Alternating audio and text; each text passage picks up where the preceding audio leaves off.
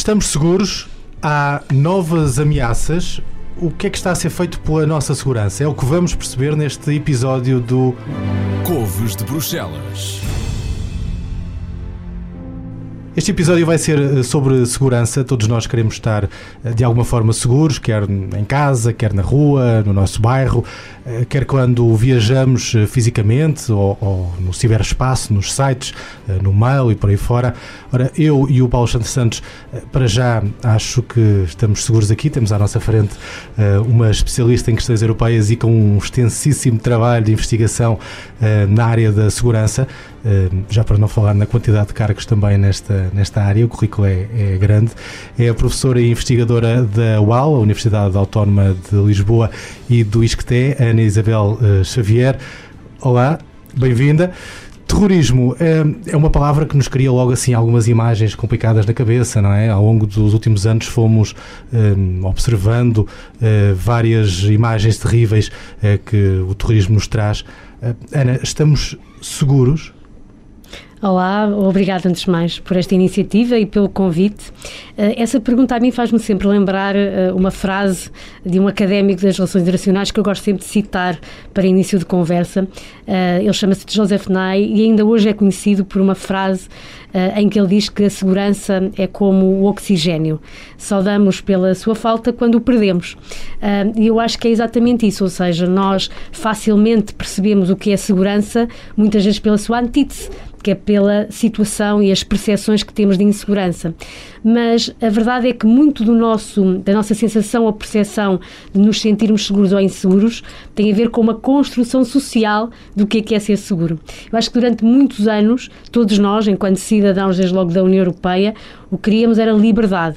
É assim que é construído o projeto de Constituição Europeia, é assim que é construído o espaço Schengen, a liberdade de circulação de mercadorias, de bens, de capitais e de pessoas. A liberdade que hoje em dia os jovens, mais jovens que nós, sentem no Erasmus, eh, com a moeda única, com o facto de não haver fronteiras. É uma liberdade absolutamente extraordinária e foi sempre esse que foi o grande objetivo do projeto europeu. E nos últimos anos, muito em virtude de eventos como o terrorismo, como não dizia muito bem, nós estamos a balançar ou a equilibrar ainda mais aquilo que é uma necessidade de viver em liberdade, mas com segurança. E não é por acaso que no âmbito da União Europeia se fala de um espaço de liberdade, segurança e justiça. Uhum. E é possível ter ao mesmo tempo abertura, ou seja, liberdade de movimentos e, e por outro lado, segurança? Não pode ser de outra maneira, porque senão não vivemos num projeto comum. Agora, o que é curioso é que esta área, embora seja uma área, o espaço de liberdade, segurança e justiça, seja uma área em que Bruxelas, em que a União Europeia tem uma intervenção e uma gestão muito importante e muito interessante.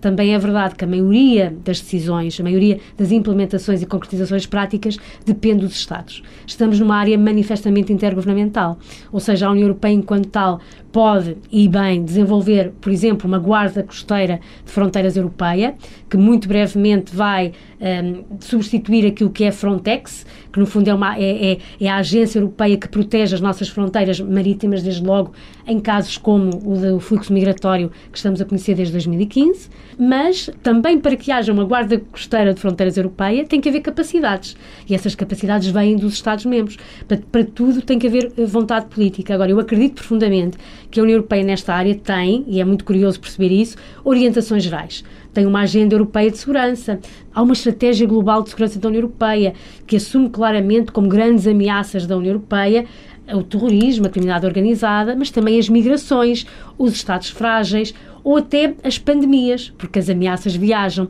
E, portanto, a grande vantagem de termos as fronteiras abertas, e mesmo assim com limites e com controlos também que podem ser temporariamente um, resgatados, é que uh, uh, nós podemos efetivamente viver em liberdade. A segurança é algo que nós pedimos cada vez mais ao Estado e também à União Europeia que tenha essa capacidade de nos proteger. Tem que ser uma Europa que protege, uma Europa de liberdade, mas também de segurança e de justiça. E a justiça significa ter a capacidade também de uh, monitorizar, de identificar, de levar a julgamento não só terroristas, mas pessoas que estão ligadas a, a, redes de tráfico de seres humanos, a redes de tráfico de drogas, porque também se sabe hoje na União Europeia que o terrorismo por si só é alimentado muitas vezes por outros fatores paralelos e secundários.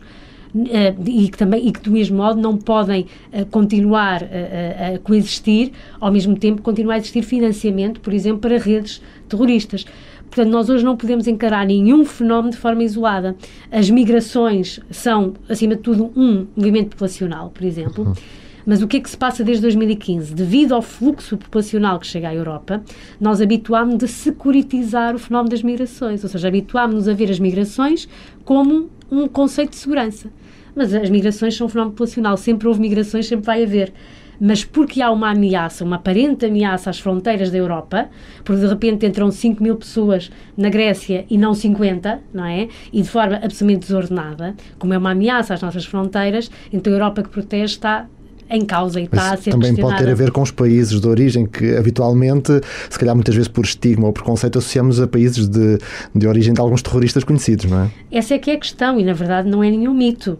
Nós sabemos também por isso que a União Europeia tem cada vez mais uma estratégia de ir à origem do problema, porque só o, o, uma estratégia no país de destino não é suficiente, a integração é importante, Uh, uh, obviamente que é importante acomodar as pessoas e integrá-las na sociedade europeia, mas não é suficiente.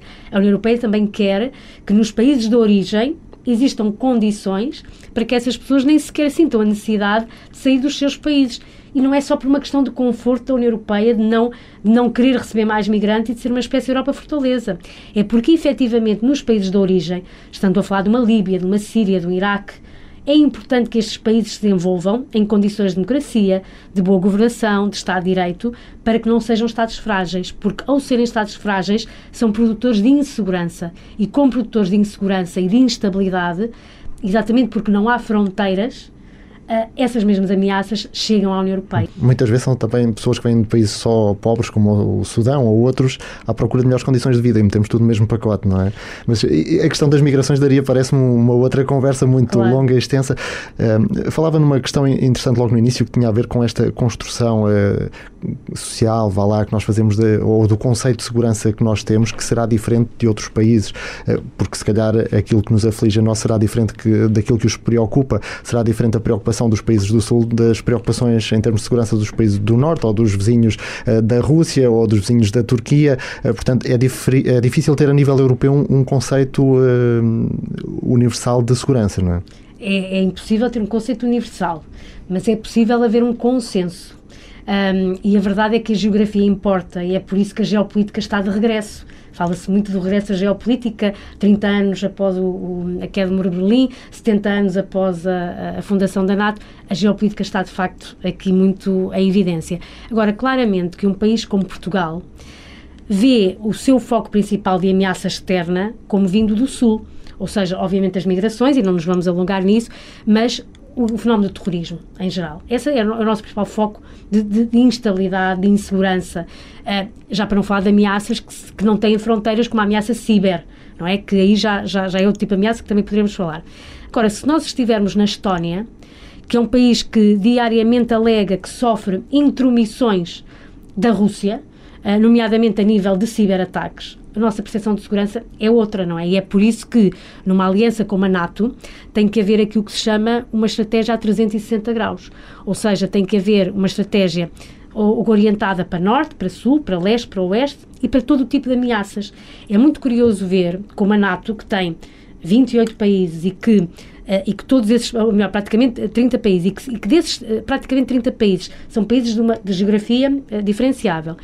Mas nós olhamos para as missões e operações da NATO e vemos que há um foco Uh, a leste, desde logo, as missões na Lituânia que têm a ver com, com o patrulhamento aéreo uh, e que são missões de dissuasão, propriamente dito, mas o objetivo é patrulhamento aéreo, onde, aliás, os nossos F-16 portugueses estão muito bem a cumprir as suas missões. Mas a sul, temos também, por exemplo, uh, missões na, de, de, combate à pirataria uh, junto à Somália ou ao Golfo da Guiné. Missões que, aliás, é muito coincidem com o espectro de, de, geografia também das próprias missões da União Europeia. Portanto, as próprias organizações internacionais, mesmo estando hoje quase numa, numa falência multilateral declarada, a verdade é que as organizações internacionais têm que ter, pela latitude de, de, de Estados-membros que abarcam, de ter este tipo de preocupação. A União Europeia, por exemplo, um, que neste momento tem 28 Estados-membros, já há algum tempo que, que, reconheceu que não se irá alargar indefinidamente. Portanto, significa que as fronteiras da União Europeia, em primeiro lugar, vão ter que coincidir com as fronteiras da Europa, mas para além disso, em virtude também da, da própria nomenclatura das, da, dos órgãos e instituições da União Europeia, nós não vamos poder ter uma União Europeia a funcionar de forma efetiva com 40 ou 50 membros. E por isso, a estratégia da União Europeia nos últimos anos foi de criar uma espécie de zonas de contenção na vizinhança, de, uh, de privilégio ou de preferência regional, de relações muito próximas, nomeadamente com a vizinhança uh, do espaço pós-soviético, através de uma política europeia de vizinhança que abrange praticamente todo o espaço pós-soviético, à exceção da Rússia, porque a Rússia quis uma relação bilateral mais, mais profunda, mas também inclui o Sul. E o Sul, que é tanto uma Tunísia e um Egito, como uma Síria ou uma autoridade palestiniana. E, portanto, o que a União Europeia tem vindo a fazer para, inclusive, a compensar uh, esta impossibilidade natural e auto-imposta uh, uh, de não se alargar infinitamente mesmo para países que tenham fronteira terrestre ou marítima com a União Europeia, então criou outro tipo de realidades e parcerias que obrigam esses mesmos países, de alguma forma, a ter uma parceria privilegiadíssima com a União Europeia, servindo assim de zonas de contenção e zonas de tampão, buffer zones, não é? Quer a sul, quer a leste. Isso também prova que a Europa que protege é uma Europa que encontra na vizinhança uma fonte de estabilidade e de segurança. Então é um bocadinho como aquela imagem de eu, se eu não estiver em casa, o meu vizinho cuida do meu quintal ou cuida do meu filho que, que, que está ali junto à, à minha fronteira do, do, do terreno. Ou, ou, eu trato bem o vizinho e vou-lhe dar bolinhos para ele também me ajudar também quando eu, quando eu não estou a tomar conta do, do meu terreno. Essa é a visão, é a visão realista, não é? Uhum. Ou hiperrealista, que é desde logo numa situação, não querendo voltar à questão dos migrantes, mas uh, desde logo numa situação de contenção dos fluxos migratórios, qual é que é uma das primeiras medidas que a União Europeia faz? É um acordo quer com os Balcãs, quer com a Turquia, para conter o fluxo de migrantes nesses mesmos territórios, nesses mesmos países. E ainda hoje, o acordo entre os Estados-membros da União Europeia e a Turquia é altamente controverso, exatamente porque muitos consideram, à semelhança do Nuno, que houve uma transferência da responsabilidade natural da União Europeia em ser uma Europa que protege para outros países, para o tal vizinho do lado. Neste caso, um vizinho que não é um vizinho qualquer. Estamos a falar de uma Turquia, que é o segundo maior exército da NATO e que tem fronteiras no Médio Oriente uh, particularmente porosas, não é? E, portanto, com a Síria, com o Iraque, já para não falar da relação privilegiadíssima, que não é de fronteira uh, total, mas que com a própria Rússia, não é? Isto não, isto não há almoços grátis. Como é que se faz o pagamento ao vizinho para, para ele nos proteger dessa forma? Não há almoços grátis e no caso da Turquia, desde o início foi muito claro. O objetivo, para além de haver um, um fundo regular, um financiamento regular que seria transferido uh, para as autoridades turcas para proteger os migrantes e refugiados que estavam a chegar à Turquia, mas para além disso o objetivo era claro, era reabrir o processo negocial de adesão da Turquia à União Europeia. Nós sabemos hoje, praticamente três anos depois desse acordo, que a própria, a própria Turquia deu passos atrás nesse próprio uh, acordo, quer na questão da, da, vontade de ser membro da União Europeia, desde logo ao, ao, reintroduzir na Constituição turca a pena de morte, que é algo que vai absolutamente contra os princípios da União Europeia e vai absolutamente contra um dos critérios de adesão, que é o critério político, em que não pode haver nenhuma disposição a nível constitucional que leve uh, à questão da pena de morte e, portanto, com esse passo de, uh, de, Erdogan, claramente que a Turquia mostrou que não está interessada em entrar na União Europeia, mas ao mesmo tempo que mostra esse sinal de não querer entrar na União Europeia, também não quer entrar, na, não, não quer manter-se como um aliado natural da NATO ou como membro natural da NATO, porque também tem uma relação mais próxima com a Rússia neste momento. Mas nunca há almoços grátis e, sobretudo em política internacional, há sempre a realpolitik a funcionar. E essa é uma, é uma dimensão da realpolitik. Se tivermos uma visão construtivista do sistema internacional, diremos que não é, que não é uma questão de haver almoços ou jantares, mas é uma questão de quem é que define a emenda. E no final do dia, na verdade, quem, quem define a emenda é a União Europeia, porque a União Europeia é que, neste caso em concreto, definiu as regras da Turquia. E a Turquia de quantos refugiados é que ficam na Turquia, de modo a que a União Europeia consiga gerir este fluxo de uma forma mais, uh, menos, havia até mais morosa, no sentido de assegurar-se também que as pessoas que estão a entrar nas fronteiras europeias são pessoas que vêm pelas razões certas e não eh, para, desde logo, multiplicarem a, eh, a insegurança e a instabilidade nas nossas fronteiras. Uhum. O, o, concretamente, e olhando aqui para a, a, a vida dos europeus uh, diariamente, e há, há pouco antes de começarmos esta, esta conversa, falávamos na questão de quem tem filhos e vai, por exemplo, uh, o filho vai estudar para Erasmus, e portanto hoje a facilidade de viajar dentro da Europa é uma coisa incrível. E é muito fácil, basta-nos ter um cartão de cidadão e lá vamos nós uh, entrar, entrar no, no, avião. Obviamente que há todas as regras de segurança para entrar no avião. Uh, com esta facilidade de viajar, e já aflorámos aqui um bocadito isso, eh, tem que haver mecanismos de segurança. Concretamente, que mecanismos é que existem dentro da União Europeia para eu me sentir seguro, como se estivesse no meu bairro, como se estivesse na minha rua? Mais uma vez, eu acho que a nossa percepção de segurança e insegurança tem vindo a ser okay. alterada. Embora, embora não possamos uh, entrar numa paranoia securitária uhum. de não ir estudar para Paris só porque o recorde de, de ataques terroristas na Europa nos aponta claramente para Paris como um alvo preferencial. A nível europeu, há uh, vários mecanismos, nomeadamente a Polícia Europeia, a Europol, ou uma dimensão judicial europeia, Eurojust, que, por exemplo, permite um, ehm, a detenção uh, de qualquer cidadão dentro do espaço europeu, porque há, efetivamente, o, o, o mandato de detenção europeu. Há uma partilha de informações muito grande entre os serviços de informações embora não exista uma inteligência europeia, mas há partilha de informações. Há, a tempo praticamente real, uma partilha de dados de passageiros um, nos aeroportos europeus. Ainda não estamos num estádio, num estádio perfeito dessa partilha, isto porque já há muitos anos os Estados Unidos vinham a solicitar à, à Europa que viesse a partilhar os dados dos passageiros para saber exatamente quem entrava e saía da União Europeia, também por questões de segurança, não é? Mas a União Europeia, nos seus registros de, de, de transporte de passageiros, consegue perceber claramente e ter acesso a todos os nossos dados. Isso, portanto, permite ter uma capacidade de monitorização mais efetiva do que tinha há uns anos, não é? Portanto, isso é possível a nível do espaço europeu, porque neste espaço Schengen, num espaço em que não há fronteiras entre os países que fazem parte do espaço Schengen, efetivamente há uma interoperabilidade de sistemas que permite a tempo real um, haver partilha de informações e até mandatos Uh, um, claramente uh, supranacionais, não é?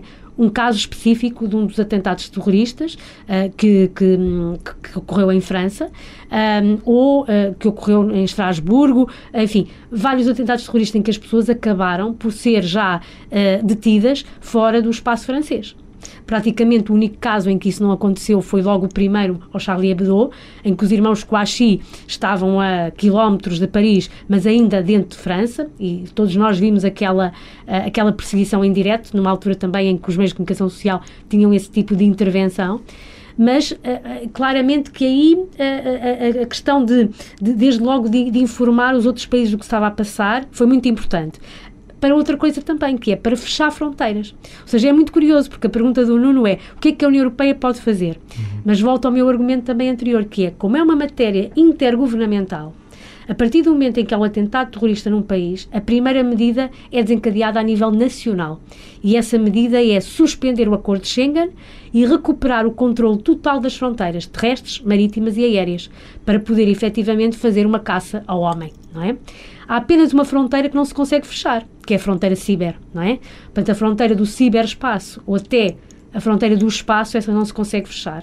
Mas em alturas de efetiva crise, é ao Estado Nacional que compete suspender Schengen para poder uh, recuperar o controle das suas fronteiras. Portanto, mesmo sendo áreas em que se devolve aos Estados essa responsabilidade, a União Europeia continua a ter aqui uma dimensão, sobretudo, de interoperabilidade, de colocar as forças europeias em uh, uh, comunicação, tendo em conta o mesmo fim. Uh, o facto, por exemplo, de uma coisa, mais uma vez, a questão do, dos refugiados, a questão dos refugiados. Não há uma política comum de, de, de asilo na União Europeia, é verdade, mas há regras e procedimentos comuns. Aquilo que se pergunta a um refugiado em Portugal é a mesma coisa do que se pergunta em França. Ou, por exemplo, se um, se um refugiado ou um requerente de asilo ver recusado o seu pedido em Portugal, essa recusa é entendida para todo o espaço europeu e tem que ser recambiado para o seu país de origem.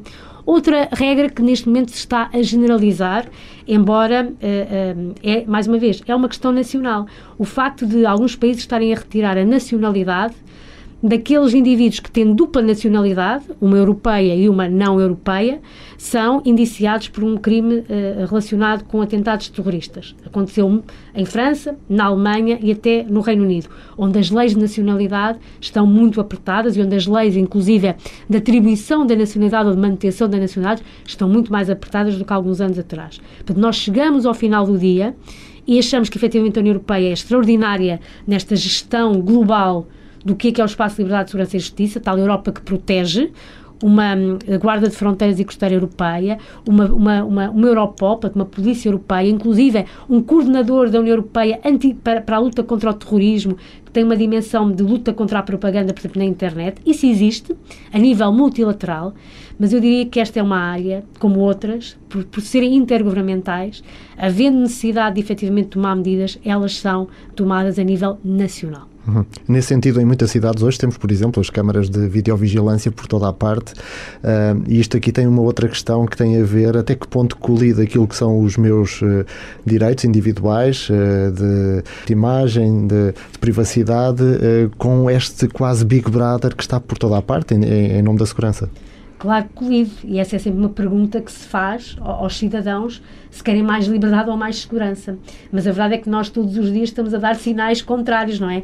Nós queremos segurança, mas também queremos colocar a cruz nos nossos direitos de privacidade e de propriedade, hum, não é? Porque nós não queremos que os nossos dados sejam divulgados, sejam, sejam conhecidos, sejam transferidos para outras entidades um, europeias. Eu acho que é muito difícil hoje em dia termos uma noção absoluta de de absoluta segurança.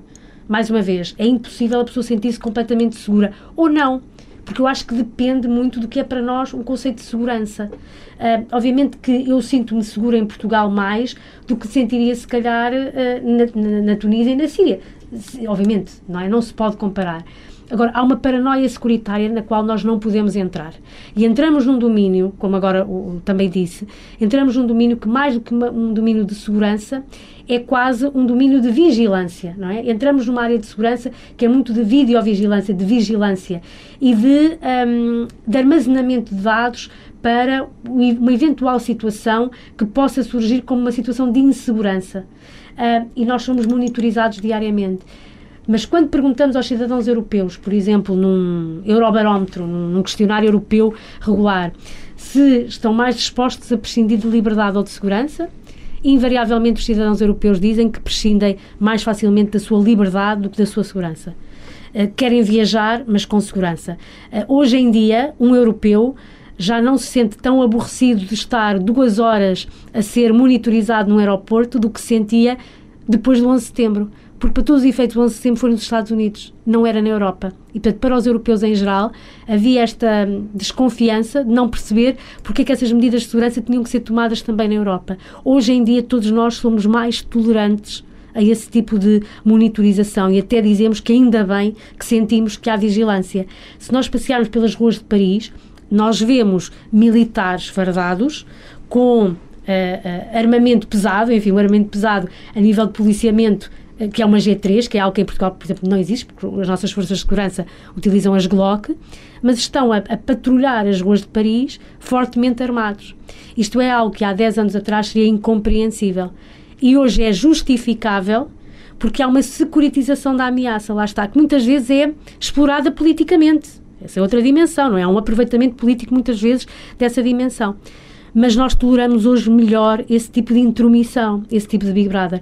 E há momentos em que não só toleramos, como até agradecemos, o que não deixa também de ser irónico, mas em virtude exatamente dos tempos em que vivemos. Uhum. No caso de Portugal, eh, enfim, os rankings eh, recentes colocam Portugal no terceiro lugar do país mais seguro do mundo.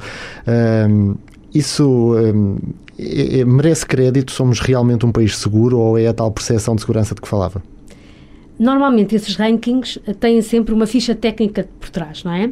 E temos que olhar para a ficha técnica e normalmente são avaliados uma série de parâmetros que levam a, a, colocar num ranking do mais seguro e menos seguro uma série de países. Portanto, tem a ver, obviamente, com o número de atentados ou incidentes uh, ocorridos nos últimos anos, um, tem a ver com as taxas de criminalidade, enfim, tem a ver com uma série de parâmetros que são definidos de forma universal para aquele estudo. E depois há um ranking que parece ser um bocadinho, uh, uh, parece ser a cores, não é? Porque depois quando vamos visualizar o mapa, há uns que estão vermelhos, outros verdes, outros amarelos, mas na verdade é um mapa a preto e branco, é aqueles que são seguros e aqueles que não são. E curiosamente, se olharmos para o, um, também uma, uma campanha, digamos assim, que a Europol fez este verão sobre os destinos europeus uh, mais e menos seguros para passar férias, Portugal surge também nos destinos mais seguros. Portanto, invariavelmente, Portugal é uh, uh, dos países que é considerado efetivamente um local seguro para viver e para visitar. Agora, mais uma vez, um, não devemos ter esse tipo de percepção como algo absolutamente assegurado.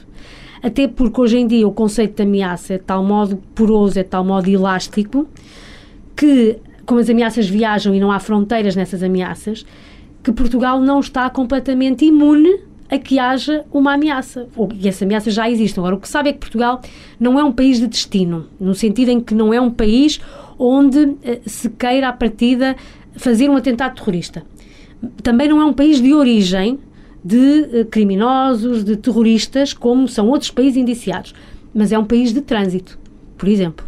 Um, é um país que continua a ter muitos registros de trânsito também em termos de criminalidade organizada, de tráfico de seres humanos. Mas, mas por causa da nossa posição.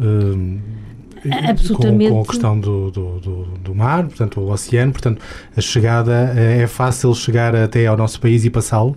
É, é, há uma dimensão atlântica, de facto, que a geografia nos dá e temos mais fronteiras para controlar como outros países que só têm, por exemplo, fronteiras terrestres, não é? Uh, não, não, diria que é mais fácil chegar a Portugal. Agora, nitidamente, nós estamos mais expostos geograficamente, não é? E é por isso que há mais facilidade, uh, até porque, como muitos destes fluxos vêm do sul, uh, da zona do Maghreb, a possibilidade de entrar em Portugal e em Espanha é muito mais importante, não é? É muito mais fácil desde logo.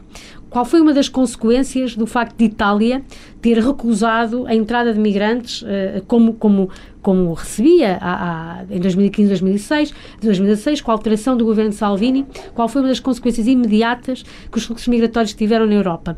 É que aquela que era a rota eh, de migração localizada sobretudo para a Itália foi transferida para uma rota que entra neste momento em Espanha. Espanha, neste momento, o primeiro país de entrada na União Europeia por exemplo. Não é? Portanto, própria, as próprias ameaças ajustam-se, adaptam-se. Não é? Agora, há uma questão importante que às vezes as pessoas uh, uh, se esquecem: é que a nível de serviços de informações, esta informação é pública, obviamente, a nível de serviços de informações, o alerta permanente de Portugal é um alerta amarelo. Portanto, não é um alerta verde.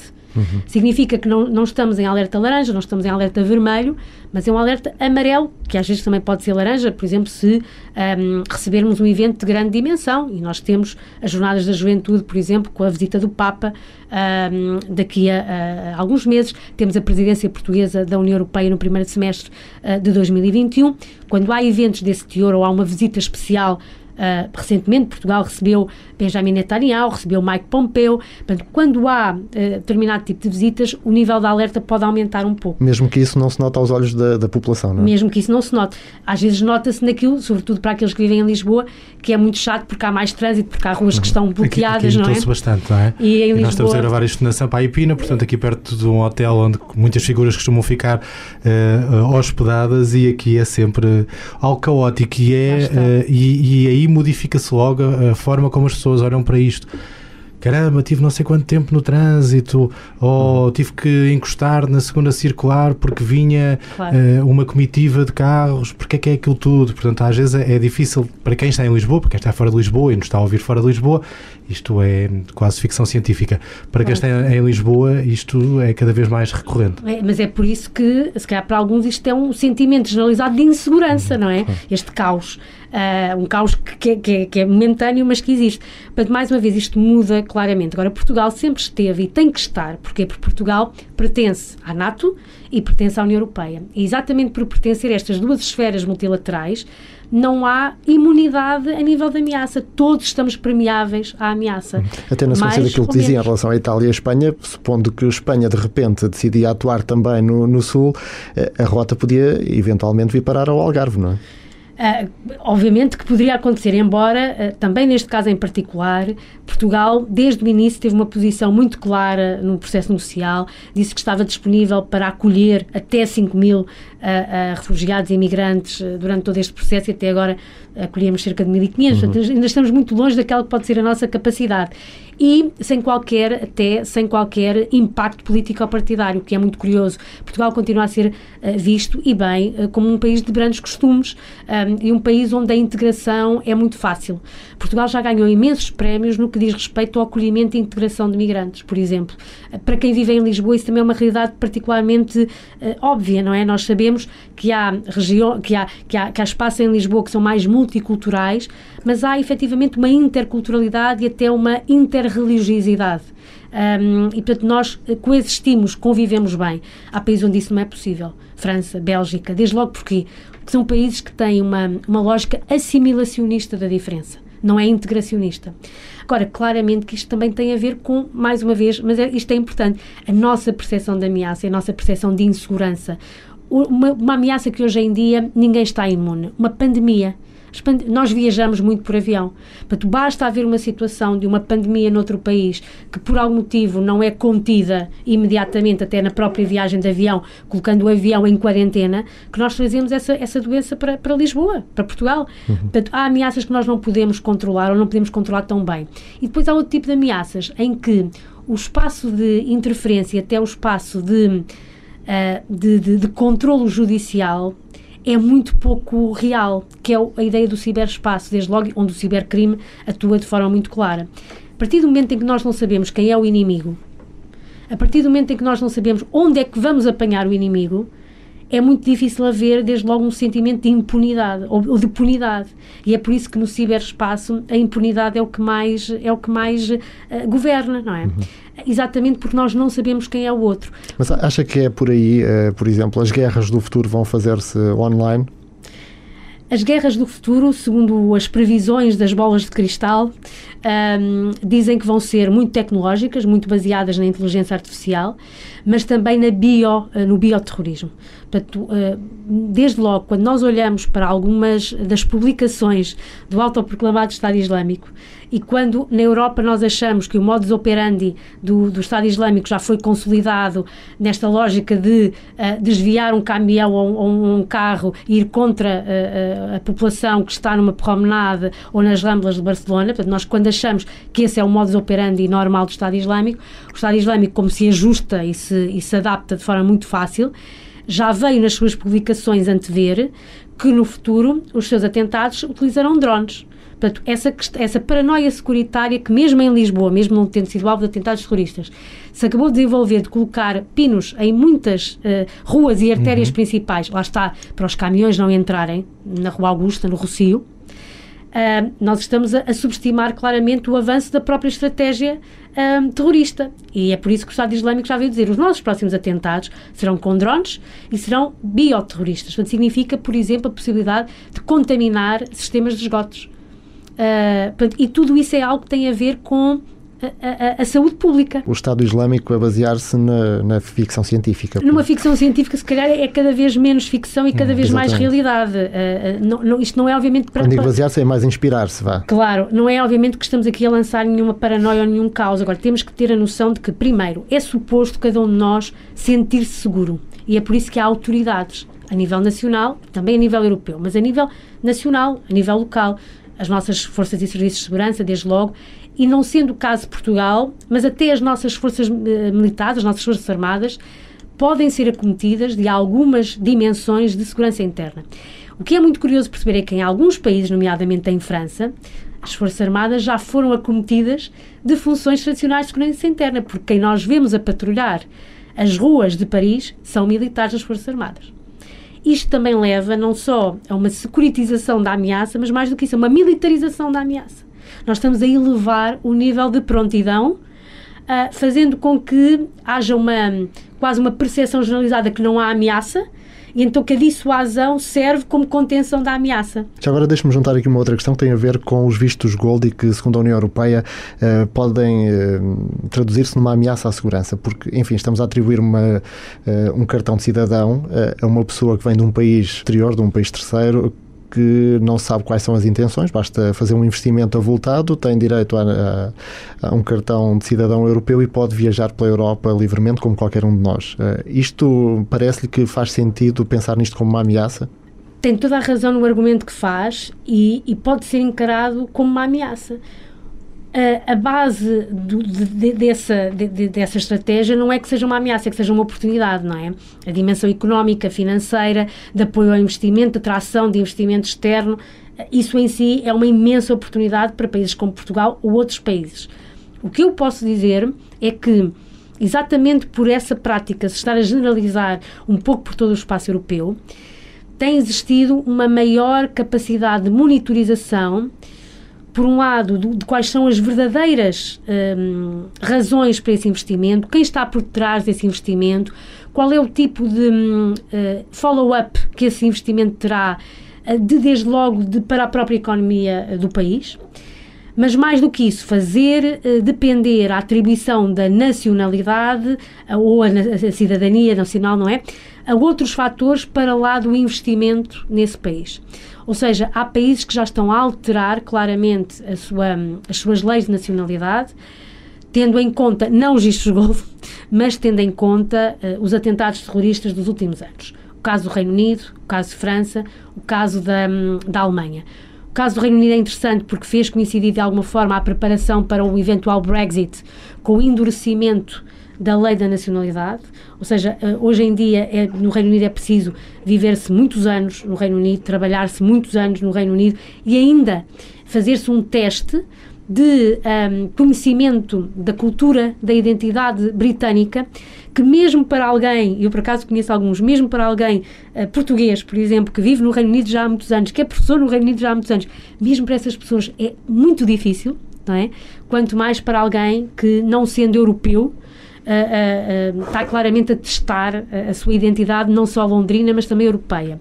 Mas fez coincidir com a preparação do próprio Brexit.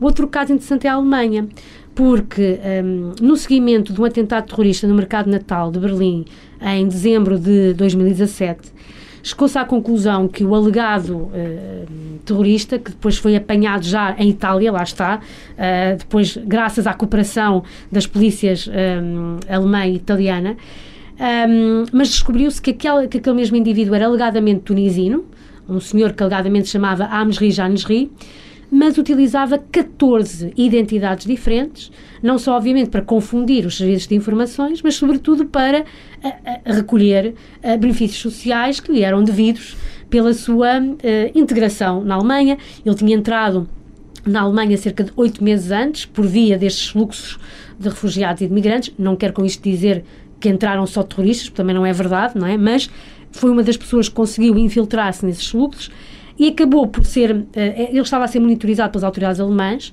As autoridades alemãs um, ehm, tinham uma suspeita de que ele era tunisino e, quando confrontadas as autoridades tunisinas da nacionalidade daquele indivíduo, a Tunísia recusou a sua nacionalidade. E, portanto, aquela pessoa, uh, naquele momento, não tinha uma nacionalidade.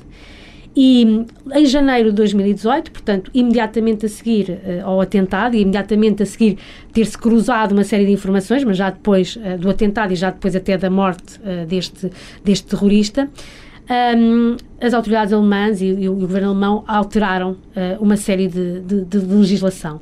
E uma delas foi, desde logo, reduzir ou até mesmo eliminar qualquer ajuda ao desenvolvimento a países como a Tunísia que recusam uh, o, o recambiar de seus nacionais. E outra coisa que também se compreende neste contexto, que é alguém que esteja, uh, que venha a ser indiciado por uh, um atentado terrorista, ou que esteja a ser monitorizado um, para, para com a eventualidade de poder, poder desenvolver um atentado terrorista, até a sua situação ficar completamente esclarecida, é obrigado a residir numa zona uh, controlada pelas autoridades um, até uh, a sua situação ficar efetivamente uh, esclarecida. Uhum. França, por exemplo, fez outra coisa. Fra França um, conseguiu aprovar uma lei que retira a nacionalidade de alguém que tem dupla nacionalidade, francesa e tunisina, por exemplo, um, retira a nacionalidade francesa a qualquer cidadão que seja indiciado por, por crimes, desde logo relacionados com o terrorismo, sendo recambiado para o seu país de origem imediatamente. Portanto, isto é possível. Há canais institucionais, há canais. Mesmo assim, há muita coisa que falha e nós sabemos que por cada 100 incidentes que ocorrem, um, primeiro, eh, eh, muitos são evitados e muitos neste momento também já nem sequer são reportados como incidentes. Isto também devolve um bocadinho a discussão para vocês, a comunicação é, social. Essa questão é importante. Essa questão de, de darmos ou não imagens, de darmos ou não uh, feedback daquilo que o Daesh uh, faz ou não faz, essa questão é, é, importante. E há outra que eu acho que também é importante, porque nós estamos sempre aqui a falar de países terceiros, ameaças de países terceiros, sendo que muitas vezes a ameaça também é de cá dentro da União Europeia. Nós não somos necessariamente os melhores do mundo e os, e os maiores em tudo. Um, e muitas vezes a ameaça é interna dentro da, da União Europeia e não nos podemos esquecer também disso, não é? Um, e essa questão da, da imagem e do dar ou não dar, eu gostava de ouvir a Ana Isabel Xavier por causa de, dessa opinião. Nós aqui temos muitas vezes essa discussão, não é? Exatamente. Um, Até que ponto pode potenciar pois. eventualmente imitações, não é? Eu acho que não deve haver nem uma demonização dos jornalistas, nem um endeusamento dos terroristas ou por exemplo, algo que em Portugal uh, nos acomete muitíssimo, que é uh, os, uh, aqueles que estão envolvidos em incêndios florestais, não é? porque basicamente a comparação pode ser feita, não é? E também há muito esta lógica de quanto mais mostramos os incêndios, mais os incendiários se sentem inspirados e atraídos para um, colocarem mais achas para a fogueira, literalmente, não é? Agora, no caso do terrorismo, há aqui uma questão interessante, também tem a ver com uma evolução. Todos nós nos recordamos, porque éramos bem nascidos e bem, e bem vividos, quando ocorreu o 11 de setembro. Nós vimos claramente como o 11 de setembro foi o primeiro grande ato mediático que os terroristas utilizaram. Porque quando há o primeiro embate na primeira torre, uh, não há obviamente uma transmissão em direto, ela, ela depois é recuperada uhum. por câmaras de videovigilância, mas não há uma transmissão em direto. Mas do primeiro para o segundo embate passaram cerca de 25 minutos, que era o tempo que é o tempo que hoje se sabe que era necessário para mobilizar toda a atenção para cobrir o que tinha acontecido na primeira torre.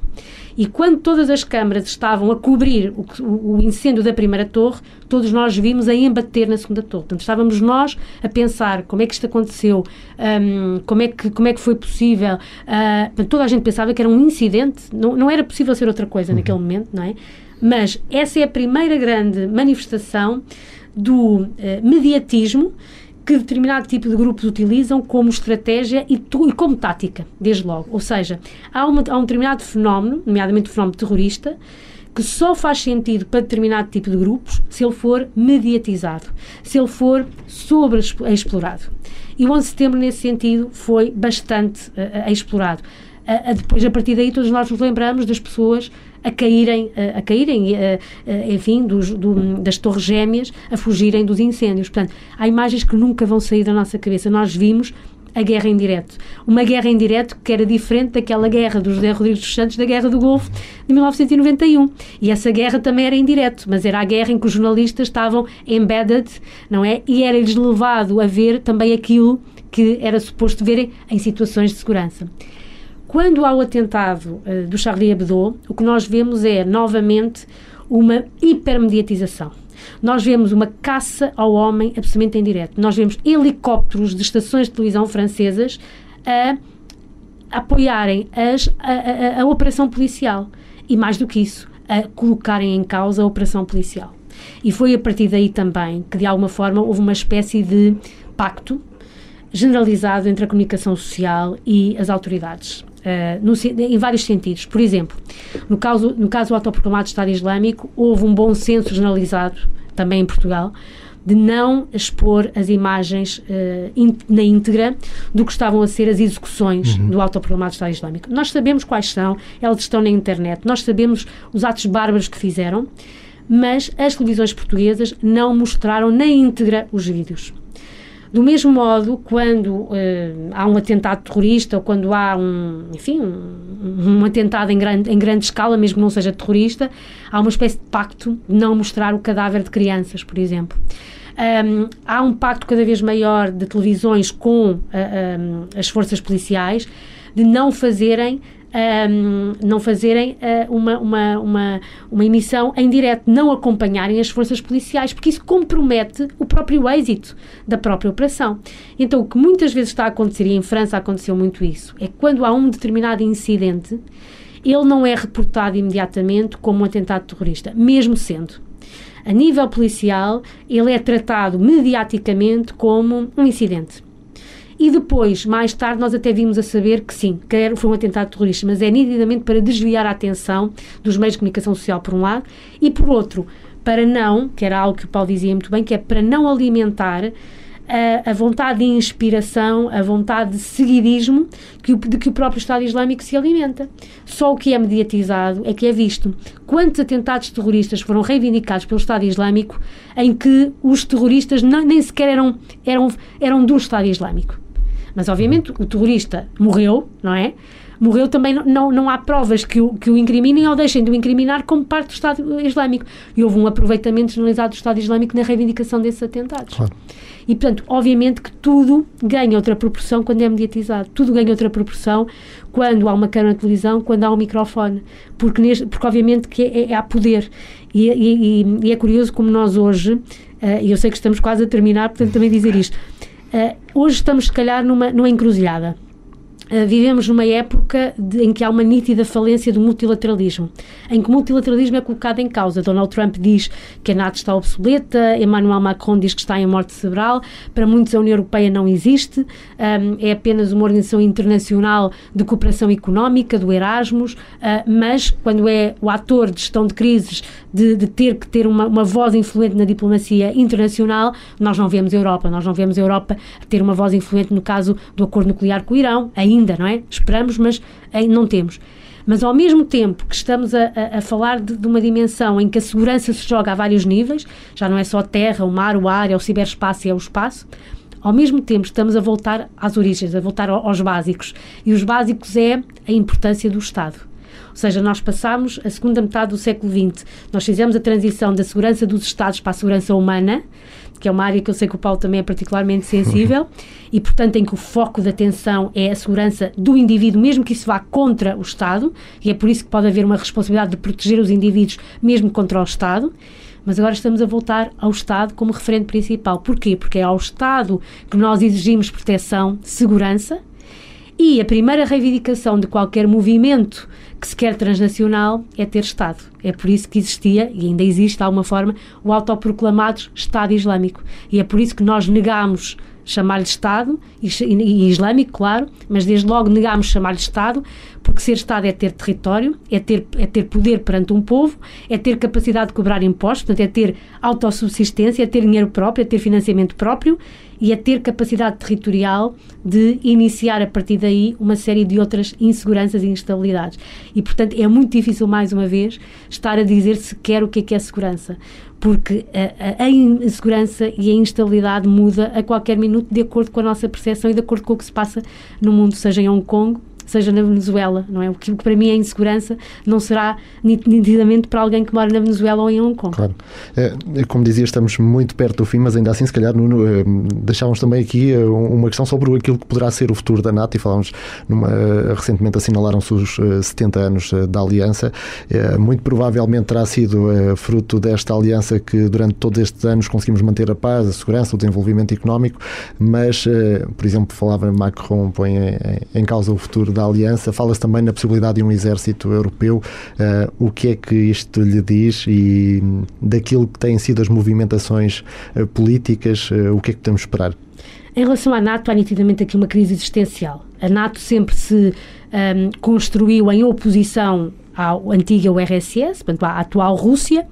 Uma vez terminada a Guerra Fria, a NATO teve que se reinventar. E eu diria que se reinventou muito bem, porque foi capaz de dizer que a NATO é mais do que a defesa coletiva. A NATO também é a gestão de crises, a NATO também é a segurança cooperativa. E é por isso que a NATO hoje também faz a luta contra a pirataria, faz luta contra ou, ou a dissuasão contra ameaças híbridas. Um, e a NATO hoje também conseguiu alargar o seu espectro de intervenção reconhecendo que uma ameaça a, a, um aliado pode ser uma ameaça uh, terrestre, marítima, aérea, isso sempre existiu, mas também pode ser uma ameaça do ciberespaço e provavelmente nos próximos meses poderemos ver a NATO a reconhecer o espaço como nova área de intervenção e como nova área de cooperação e interoperabilidade. Agora, quando nós vemos Donald Trump e Emmanuel Macron a degladiarem-se nesta troca um, de galhardetes, como dizemos em, em português, um, é claramente que há aqui uma, uma, uma, diplomacia de explicência que está muito focada na dimensão orçamental. Porque há esta obsessão desde pelo menos 2014 em que os aliados devem gastar 2% do seu, uh, do seu produto interno bruto em defesa um, um, que é um debate que está profundamente ultrapassado desde logo na União Europeia, porque a União Europeia diz não é o que se gasta, é como se gasta. Eu não quero que um Estado gaste 60% no pagamento de militares. Eu quero é que gaste 20% desse investimento exatamente em investimento de capacidades, em tecnologia, em desenvolvimento. É isso que interessa para, para a União Europeia. Em termos de NATO, claramente a NATO já não é aquilo que era há 60 anos. O objetivo já não é o Americans in, Germans down e Russians out não é? Mas claramente precisamos de uma NATO em que os Americans estejam mais in, em que a França também não deixe de estar in, porque claramente sempre esteve mais out, mesmo sendo um membro da NATO, e em que a Rússia seja um parceiro estratégico baseado num diálogo construtivo, mas com reservas, porque não deixa de ser a Rússia. O que é curioso é que, para a França a Rússia é o grande inimigo, para os Estados Unidos já não é, é a China, por causa da dimensão da tecnologia e do 5G.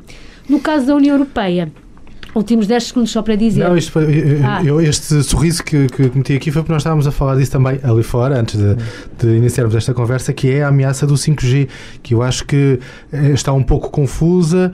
Eh, há aqui uma guerra enorme de palavras, há uma União Europeia a querer se meter no 5G eh, para perceber como é que aquilo funciona e que ameaças é que estão ali. Depois há uma rede estranha que ninguém sabe muito bem como é que aquilo funciona.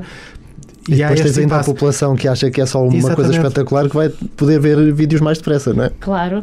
Eh, há uma guerra comercial óbvia, não é? Entre os Estados Unidos e a China e esta questão do 5G surge aí enquadrada. Recentemente, quando o Mike Pompeo visitou Portugal e esteve reunido com o nosso Ministro dos Estrangeiros, um dos tópicos de conversa, para além da questão de Israel, claro, foi a questão do 5G, em que os Estados Unidos vieram pedir a Portugal para ter uh, cuidado em relação às parcerias com a China e com o 5G. E o nosso Ministro dos Negócios Estrangeiros, na altura, respondeu e muito bem.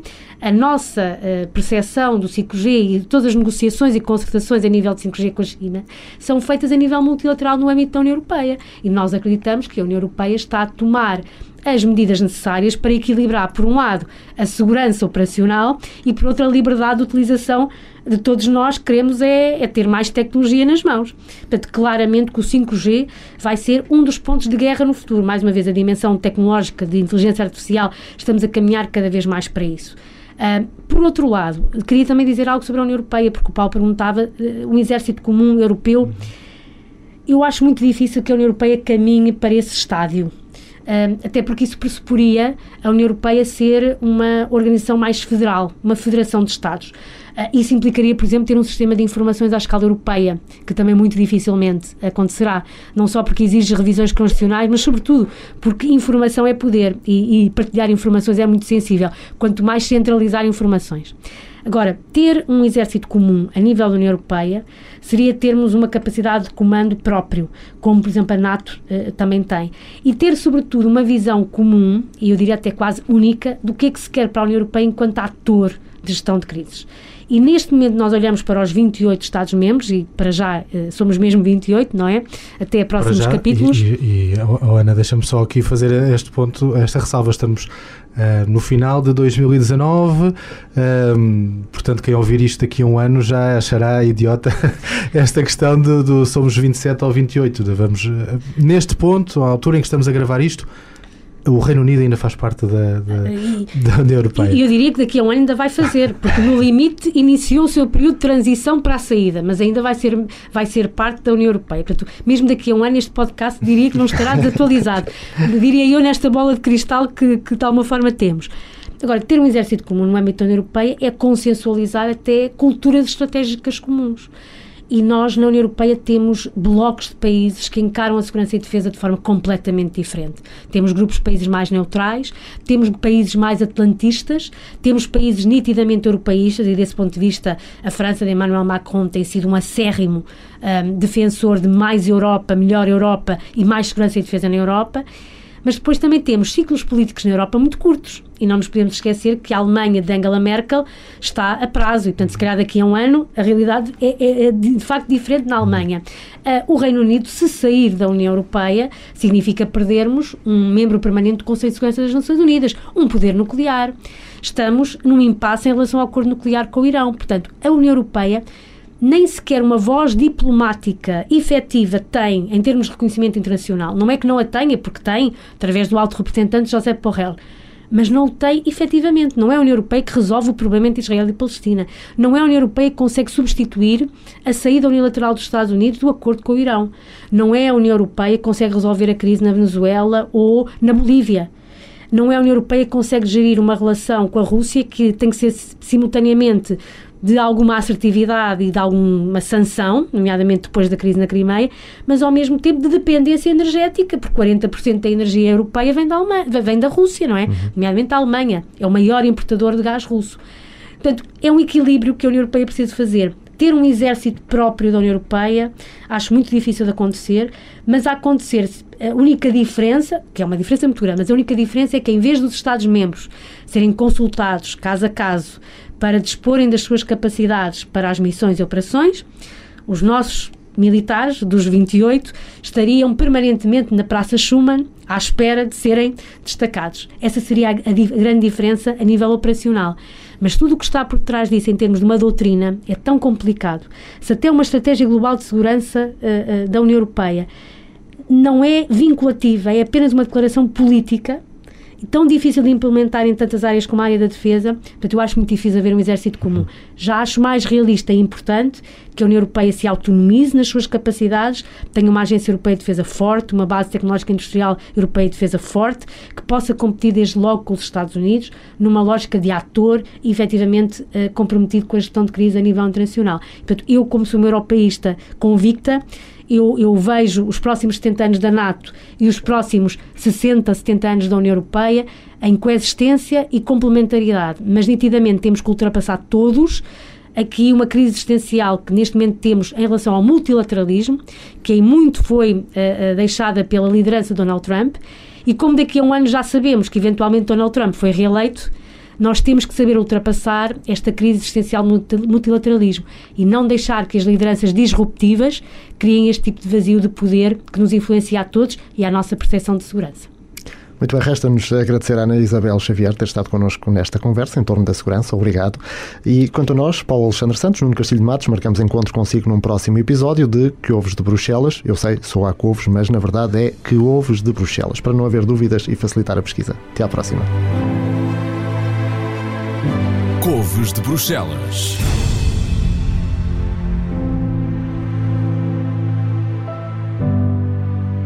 Este podcast tem o apoio à produção da Comissão Europeia.